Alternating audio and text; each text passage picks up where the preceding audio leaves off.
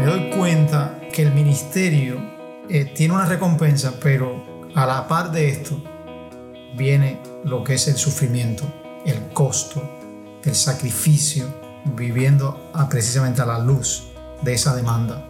Sufrimiento es algo que viene eh, aditado al Evangelio, o sea, se vive el Evangelio, se sufre, se vive en el ministerio específicamente, se sufre.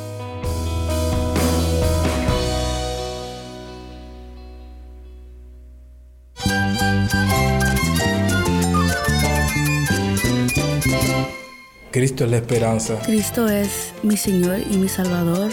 Cristo ha transformado mi vida. Cristo es la viña. Separado de Él, nada puedes hacer. Cristo es el camino, la verdad y la vida. Jesús es mi todo. El único descanso, la única paz verdadera es con Jesucristo. Estás escuchando a El Faro de Redención. Cristo desde toda la Biblia para toda Cuba y para todo el mundo. Hola, mi nombre es Daniel Warren, gracias por acompañarme aquí en El Faro. Seguimos con Andy Quesada en nuestra serie recurrente El Ministerio Pastoral, una serie que queremos ofrecer a todos los pastores que nos escuchan para poder animarles en su ministerio, considerando juntos temas de interés para los que han sido llamados por Dios a la labor de predicar su palabra y pastorear su rebaño.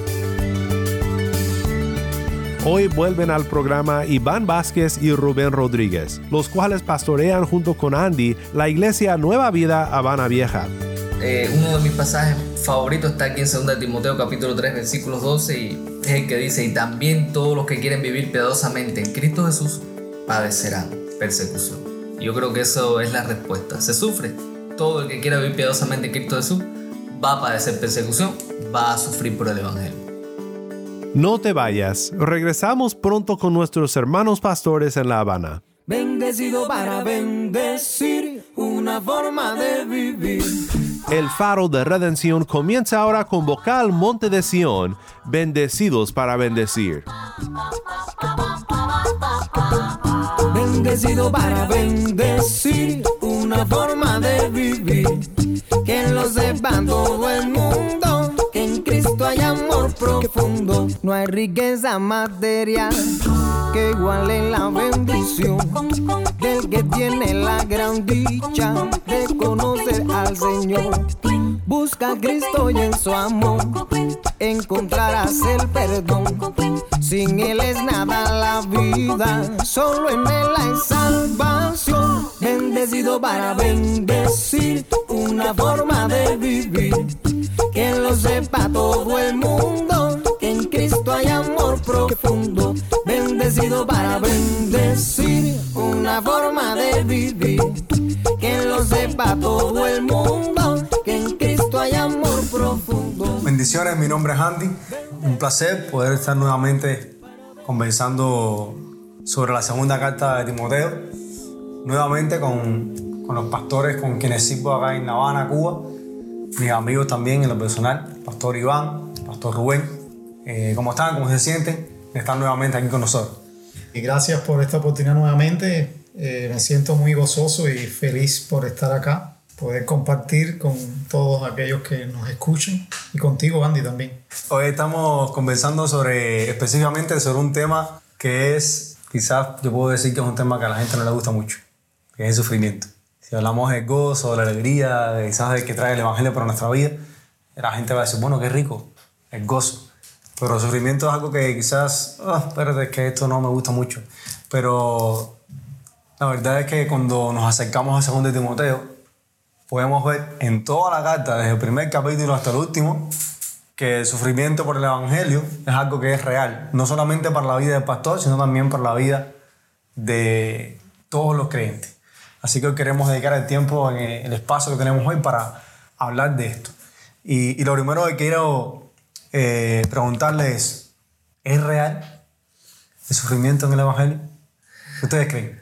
Bueno, nosotros podemos decir como, como dijo Pablo, y no exactamente que haya querido decir eso, ¿no? Pero nosotros llevamos las marcas en el cuerpo del sufrimiento. O sea, Eh, de preguntar si se sufre en el ministerio, eso es eh, redundante. Obviamente, va a haber personas que no, no, sufren en el ministerio porque obviamente no están haciendo el ministerio como, como debe ser hecho. Pero ya rompiendo el, tema, eh, uno de mis pasajes favoritos está aquí en 2 Timoteo capítulo 3 versículos 12 y es el que dice, y también todos los que quieren vivir piadosamente en Cristo Jesús padecerán persecución. Yo creo que eso es la respuesta. Se sufre. Todo el que quiera vivir piadosamente en Cristo Jesús va a padecer persecución, va a sufrir por el Evangelio. Así mismo, yo creo que eso es, eh, no es una opción. Eh, Pablo no está diciendo, mira, ustedes si quieren sufren, si quieren no sufren. Pablo está diciendo, no, vamos a sufrir. Si estás en el Evangelio, si quieres vivir para Dios, vamos a sufrir. Primero, vamos a hablar un poco de los sufrimientos específicos quizás que, que podemos encontrar en la segunda carta de Timoteo, a lo cual eh, los cristianos y específicamente Pablo y Timoteo estaban enfrentando en, en aquel contexto para quizás entender un poco ¿A qué se está refiriendo Pablo? Y entonces después vamos a hablar de ese sufrimiento de una manera quizás más general en la historia del cristianismo, también en nuestros días hoy. Así que, ¿cuál es el sufrimiento que estaba pasando Pablo o Timoteo? Eh, ¿Qué ustedes creen? A ver, yo creo que, que, como bien decían, sufrimiento es algo que viene eh, aditado al Evangelio. O sea, se vive el Evangelio, se sufre. Se vive en el ministerio específicamente, se sufre. Específicamente hay muchas razones por las cuales, o sea, de aquí se desprende todo en Timoteo de la razón principal por lo que se sufre, pero hay muchas formas prácticas en las cuales se manifiesta el sufrimiento. A eso, específicamente me quiero referir. Y pensando en esto, yo considero que uno de los sufrimientos que viene a la vida o que experimenta de manera práctica aquellos que vivimos el Evangelio es el abandono por vivir precisamente el Evangelio. El abandono de mucha gente incluyendo personas que supuestamente eh, deberían estar caminando con uno a la par del Evangelio. Deberían estar con uno codo a codo allí luchando por el Evangelio, con el Evangelio y para el Evangelio. Pero la realidad es que no es así, porque cuando uno lee la carta a Timoteo, esta segunda carta, eh, hay un tono de Pablo constantemente diciéndole a, a Timoteo que muchos le han abandonado. Pablo estaba estaba experimentando la soledad. La soledad. De, de, estar en el ministerio. Y eso que tú dices, o sea, nosotros podemos esperar que el mundo nos rechace, que el mundo nos abandone cuando creemos en Cristo. Incluso podemos esperar que el mundo nos rechace cuando ponemos, eh, digamos, cuando abrazamos el ser pastores, el ser ministros del Señor. Es natural y quizás no nos sorprendemos de eso. No nos sorprende tampoco que la sociedad nos rechace. No nos sorprende incluso que, que, los gobiernos rechacen a, los creyentes, que, que rechacen a, los pastores. Porque es que el Evangelio no es, no es un mensaje agradable al mundo. Pero lo que tú dices es verdad. O sea, ¿qué tal cuando enfrentamos el sufrimiento de parte de aquellos que supuestamente están con nosotros en el mismo barco y que supuestamente deberían apoyarnos, deberían caminar con nosotros, deberían sostenernos? Podemos sufrir también su abandono. Y Pablo lo está experimentando. Sí, de su sufrimiento, eh, o sea, experimentó una parte de ese sufrimiento específicamente por ese abandono, porque no es fácil que tú hayas empleado una X cantidad de años trabajando con personas de una manera sincera, de manera natural. Estás, estás, no es solamente un producto, no es algo que tú quieras obtener como si fuera lo estás usando, sencillamente es la expresión natural del amor de Dios hacia ellos, porque quieres que Cristo sea formado en ellos. Y una vez que has caminado con ellos de buenas a primeras en el punto crucial de la vida, te abandonan. O sea, eso es no solamente por lo que uno experimenta, sino por lo que también ellos están eh, perdiendo o están tratando de, de, rechazar. Incluso podemos pensar en la, en la posibilidad de que Pablo también, al mostrar a Timoteo estos ejemplos de personas que lo han abandonado, pueda también de alguna manera estar preguntándole de una manera indirecta a Timoteo, ¿acaso tú también me vas a abandonar? ¿Acaso tú también me vas a dejar solo? Y, y, es interesante porque pudiera estar pensando, Pablo, Pablo está preocupado eh, porque ya él está por irse, aunque sabemos que después vuelve a ver a Timoteo porque pide que regrese y que venga, no sabemos qué sucedió, pero está preocupado pues, por el Evangelio, qué va a suceder si ahora aquel hombre idóneo que he escogido, eh, que Dios me ha dado la oportunidad en su gracia de poder entrenar, de poder, que ha sido instruido en las Sagradas Escrituras, también se vaya como los demás. Y, y Timoteo está padeciendo también, pero quizás de una manera diferente. Quizás, pero creo que básicamente Eh, están en las, mismas, en las mismas circunstancias, muy similares. De hecho, Pablo le dice que él ha seguido todos esos mismos padecimientos y demás que él. Y en la misma carta vemos que, que habían hombres, por ejemplo, como Himeneo y Fileto, que estaban eh, creando eh, discordia y demás. Alejandro el Calderero. Alejandro el Candelero, terrible. No sabemos si hacía caldera o si era... Eso nunca lo eh, no, eso no me he preguntado un montón de veces. Pero había esa oposición, además, la oposición era generalizada. La, la persecución al cristianismo era generalizada. Pablo estaba prisionero y las personas que se estaban avergonzando era porque no querían identificarse con los que estaban siendo encarcelados por predicar el evangelio. Y entre ellos estaba Timoteo. Y Pablo está exhortando a no, a no temer, a seguir adelante, a, a mantenerse firme, a pesar de todo eso. Y la sociedad incluso donde está Timoteo, recordemos, está en Éfeso. En Éfeso hay una idolatría tremenda. Y, y en medio de todo eso, se levanta Timoteo como pastor, la iglesia en aquel lugar para decir, esperen un momento, Dios es el único que merece la oración, nadie más.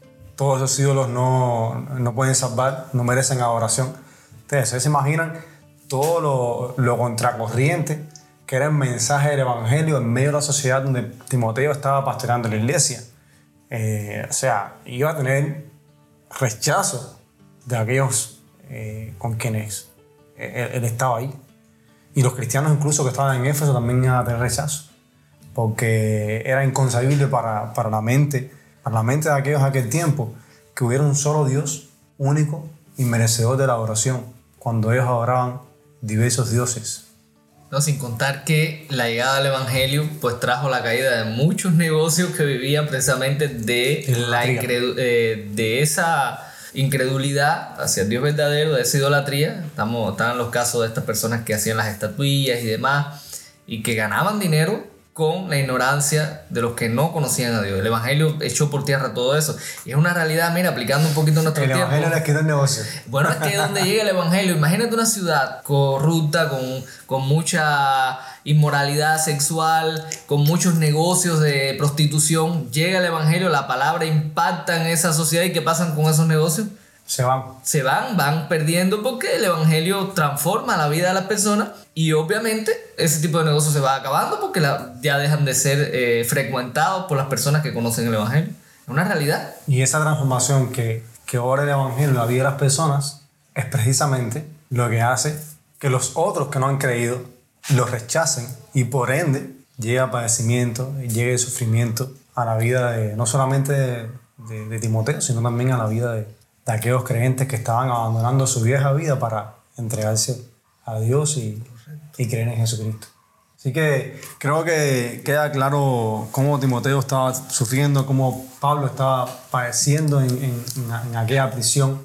Pero además de eso, podemos ver también esta nota en, en- en la carta, que a pesar del sufrimiento hay seguridad. Y, y me gusta muchísimo cómo Pablo se pone a sí mismo como un ejemplo de eso. En el primer capítulo ahí, cuando él habla a Timoteo de que no se avergüence, de que padezca por el Evangelio, de que participe por las aflicciones, él en el versículo 12 dice lo siguiente, por lo cual asimismo padezco esto, pero no me avergüenzo. O sea, Pablo está, está diciendo a Timoteo, o sea, Timoteo padece, sufre, yo estoy sufriendo, yo no me avergüenzo. Y mira lo que dice Pablo, porque yo sé a quién he creído y estoy seguro que es poderoso para guardar mi depósito para aquel día. Significaba, significaba eso que Pablo no iba a morir. El hecho que Pablo le dice a Timoteo, sé que es poderoso para guardar mi depósito para aquel día. Estaba diciendo Pablo que, que no iba a padecer, que no iba a morir. No, no creo. Para nada. Yo creo ni que siquiera, ni siquiera que no estaba enfrentando sufrimiento. Porque pudiera esto tenerla de, hacerle pensar a, a, a los creyentes de que entonces está dando una fórmula aquí para pasar por alto el sufrimiento, para sencillamente obviarlo o para espiritualizarlo, Eh, pero para nada era eso. Sencillamente es una plena confianza en medio del sufrimiento en aquel que ha, le ha salvado, le preserva y le preservará. Sencillamente es algo práctico. En medio del sufrimiento, Pablo tiene una plena confianza en Dios. Además, sabemos por la tradición que Pablo murió. Y muchos aseguran que fue decapitado. ¿Y por qué fue decapitado? Simplemente porque creyó en Cristo, porque se mantuvo firme en el Evangelio. O sea, no Pablo no está diciendo aquí que, que Dios iba a guardar su vida y que no iba a padecer, no. Está seguro de a pesar del padecimiento, de a pesar incluso que muera por la fe que ha abrazado, Dios lo va a guardar para aquel día. Interesante, una palabra que se repite una y otra vez en esta carta. A Onesíforo le dice que Dios, que haya misericordia delante de Dios en aquel día. Y dice que eh, al final, o sea, Dios va a dar su honor de justicia a todos los que aman su venida. O sea, es interesante que haya esta nota también, en medio del sufrimiento que Pablo está diciendo a Timoteo que, que padezca y que también está padeciendo, está esta nota también de, de la segunda venida del Señor, del regreso del Señor, y Pablo lo está haciendo de alguna manera también con, con esperanza. O sea, tenemos una esperanza, tenemos consuelo en la venida del Señor Jesucristo, y esa es nuestra seguridad, nuestra fe. Exacto, Andy. Eh, es bueno, es bueno tocar esto, es bueno hablarlo. A veces muchas personas, aquí mismo en Cuba, muchas personas a veces se te acercan porque creen que la vida del, del pastor es una vida cómoda. Eh, algunos lo ven hasta como un negocio. Oye, mira, tu trabajo es un buen trabajo. Eh, no entienden lo que es eh, verdaderamente el pastorado. El pastorado, el pastorado se sufre. Como si un eres amigo, fiel. Como un amigo mío que me dice, cuando, cuando yo sea grande quiero ser pastor. Sí, Porque sí. piensa que, que ser pastor es estar cómodo y que el pastor no trabaja y Exacto. que el pastor no, no padece nada y, y yo creo que es todo lo contrario. ¿Sabes qué pasa? Que yo creo que muchas veces se ha llegado a esta conclusión, porque he estado dando oído eh, por muchos años a esto también y he escuchado. Y yo creo que muchas veces eso ha venido así porque ha habido un grupo de, de personas que han manifestado un ministerio en total contradicción con la escritura. Que no ha sido saludable. Ahí está, en total contradicción han mostrado que, que ser pastor eh, aporta unos beneficios tremendos en la sociedad, de manera material, eh, y no han proyectado la realidad del costo de ser eh, un ministro o incluso de ser creyente a la luz del Evangelio en las Escrituras. O sea, si, si se muestra eso, y que no creo que haya que tener y decir, bueno, a ver, voy a mostrar la realidad del Evangelio, eso no es algo así, eso no es así, eso No. es algo que se da natural. La persona que vive, en el, que vive a la luz del Evangelio, pues vive, manifiesta una vida en conformidad a esto. O sea, no es algo que yo digo, ay, voy a, a- a hacer, no es algo de laboratorio. Que digo, ay, voy, ahora tengo que hacer esto, ahora tengo que hacer lo otro. ahora tengo-". Y, y tampoco cuando hablamos de sufrimiento no significa tampoco que, bueno, eh, eh, hay que sufrir por el Evangelio, eh, voy a el sufrimiento para yo, eh, meterme ahí y sufrir porque no tampoco se Voy a buscar un sufrimiento para dar testimonio. Eh, Exactamente, exactamente. Eso es, es un estilo. Autolaceración. Sí. Eh, no sé, es- es tremendo, es tremendo porque todo viene de la manera en que el Evangelio está, ha estado trabajando en el corazón del creyente y la manera en que este eh, creyente ha sido confrontado por el Evangelio en la Escritura de maneras correctas, entonces vive a la luz de eso y, no, y no proyecta un, vamos a decirle, una expectativa irreal De lo que es el ministerio. de lo que es el ministerio. Es interesante porque ahorita hablabas del costo de, o sea, de vivir el Evangelio entendiendo el costo que lleva consigo. Y Pablo pone en el capítulo 2 tres ejemplos que nos hablan de eso. El ejemplo del soldado, el ejemplo del atleta y el ejemplo del labrador. Y es interesante que cada uno de ellos tiene un costo de lo que representa su carrera. En el caso de la, de la persona que es el soldado, dice Pablo que no se enreda en los negocios de la vida, a fin de agradar a aquel que lo llamó por soldado. En el caso de la atleta dice que tiene que, que luchar legítimamente para alcanzar la meta. Y el labrador dice que tiene que trabajar primero para después obtener el fruto. Yo creo que esas tres, de alguna manera, imágenes que Pablo nos da ahí en 2 Timoteo nos hablan de que el ministerio del Evangelio conlleva sacrificio, tiene un costo y tiene también una recompensa. Porque tanto el soldado como el atleta, como el labrador, los tres obtienen una recompensa de su sacrificio. Y Pablo dice esto en el contexto de diciéndole a Timoteo, Timoteo, toma fuerza, fortalécete en la gracia que es en Cristo Jesús. Eh, y ahí mismo me da tremendo porque la manera en que Pablo dice, eh, a la luz de todos estos ejemplos que le pone, es como Timoteo, te voy a presentar esto. Tienes que tener aliento, tienes que tener confianza, pero no es, no seas, no vivas en un surrealismo. Entiende que, por ejemplo, en mi caso, que conozco un poco acerca de- del campo, entiende que trabajar el campo, como el labrador, como pone el ejemplo, evoca sufrimiento. Hay que levantarse temprano, hay que coger eh, las herramientas, hay que meterse de lleno allí a, sol vivo, para al final, por supuesto, tener esta, esta recompensa, ese fruto. Eh, Y cuando yo miro eso y me trae a mi mente esta ilustración ya en saber con mi vida, me doy cuenta que, que, que el ministerio eh, tiene una recompensa, pero a la par de esto viene lo que es el sufrimiento, el costo, el sacrificio, viviendo a- precisamente a la luz de esa demanda que, que Dios nos da. O sea, y es tremendo para, para nuestra vida y para cada creyente, porque a veces el creyente piensa que, que vivir el cristianismo es sin sufrimiento, es sin costo. Como una vez escuché a alguien, a alguien decir que, que ahora el cristianismo en nuestro tiempo no necesariamente está llamado a sufrir o padecer como estas personas lo hicieron. Yo creo que eso es un mensaje completamente completamente antibíblico. erróneo. Andy, yo creo que ahí hay algo importante en lo que tú acabas de decir. Y yo creo que hay que evitar extremos. Porque es cierto que el ministerio fiel conlleva sufrimiento. Pero es cierto también que hay eh, ministros que sufren y no es por el evangelio. Y ese, ese es un punto importante que yo quería aclarar cuando estábamos mencionando. Eh, Esta carta nos habla acerca del sufrimiento por ser fiel al evangelio. Hay mucha gente metiéndose en sufrimiento por hacer cosas indebidas, por meterse en cosas que no deben meterse, por ah, eh, involucrarse en luchas que no nos corresponden.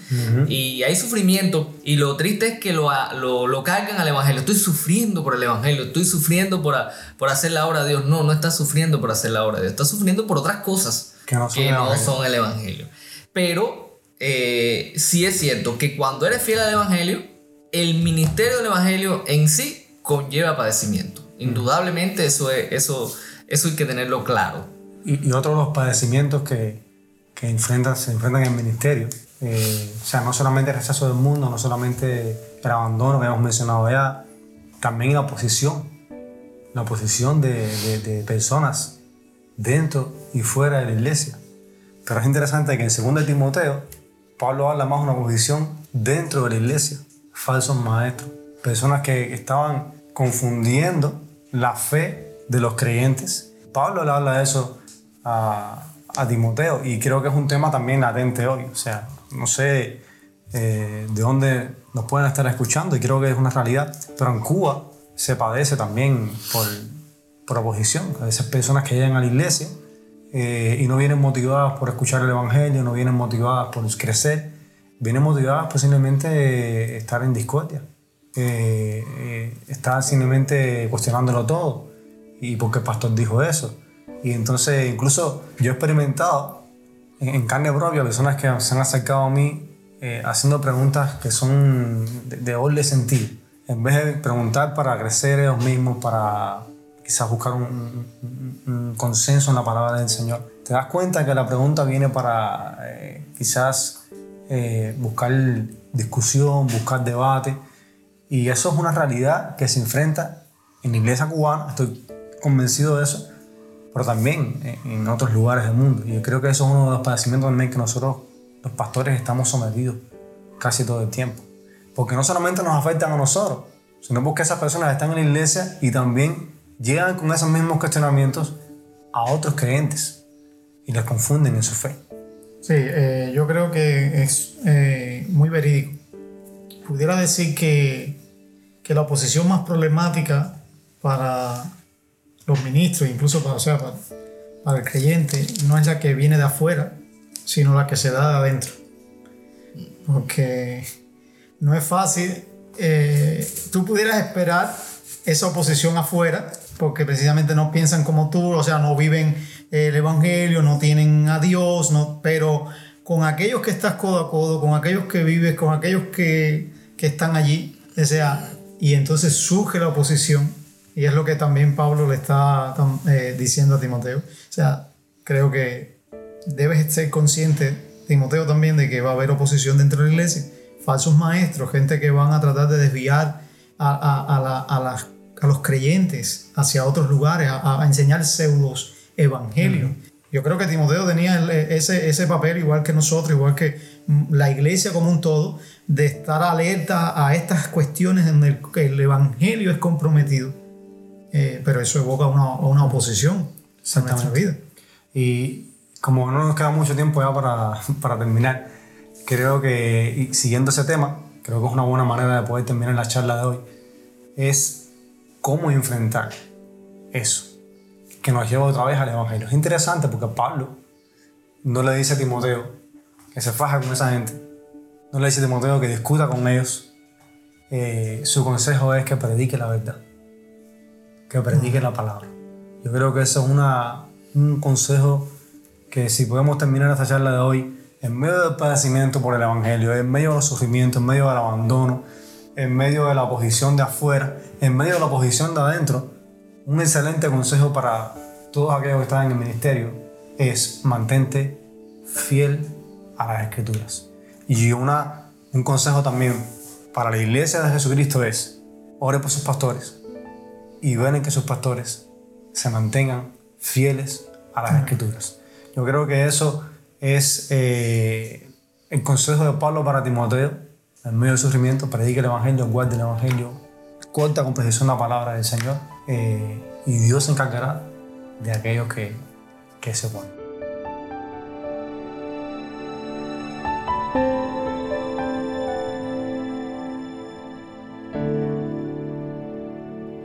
Mi nombre es Daniel Warren, gracias por acompañarme aquí en el Faro de Redención. Muchísimas gracias Andy por estar nuevamente con nosotros en esta serie y por compartir con nosotros esta conversación que tuviste con Iván y Rubén.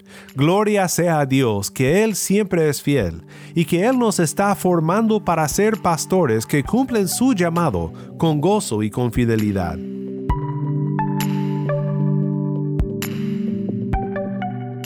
Si estás escuchando por el podcast, te quiero agradecer por tu ayuda en hacer que crezca la audiencia del Faro. Sabemos que muchos han de estar compartiendo con otros sobre cómo seguirnos en el podcast en Apple Podcast, Google Podcast, Spotify o por otros medios, porque notamos la diferencia que ha hecho.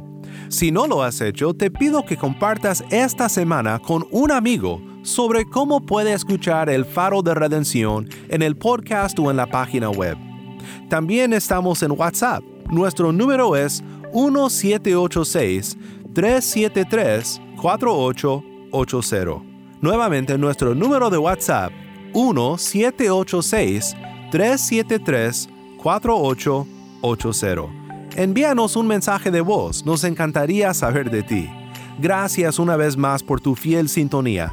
Para más información sobre este ministerio y sobre cómo puedes ser parte de nuestra misión de alcanzar a Cuba con el mensaje de Cristo en toda la Biblia, visita nuestra página web elfaroderedención.org.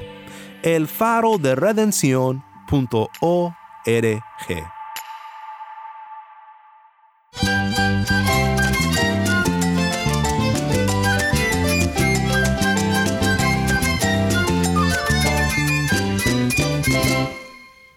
Mi nombre es Daniel Warren. Te invito a que me acompañes mañana en esta serie, El Ministerio Pastoral.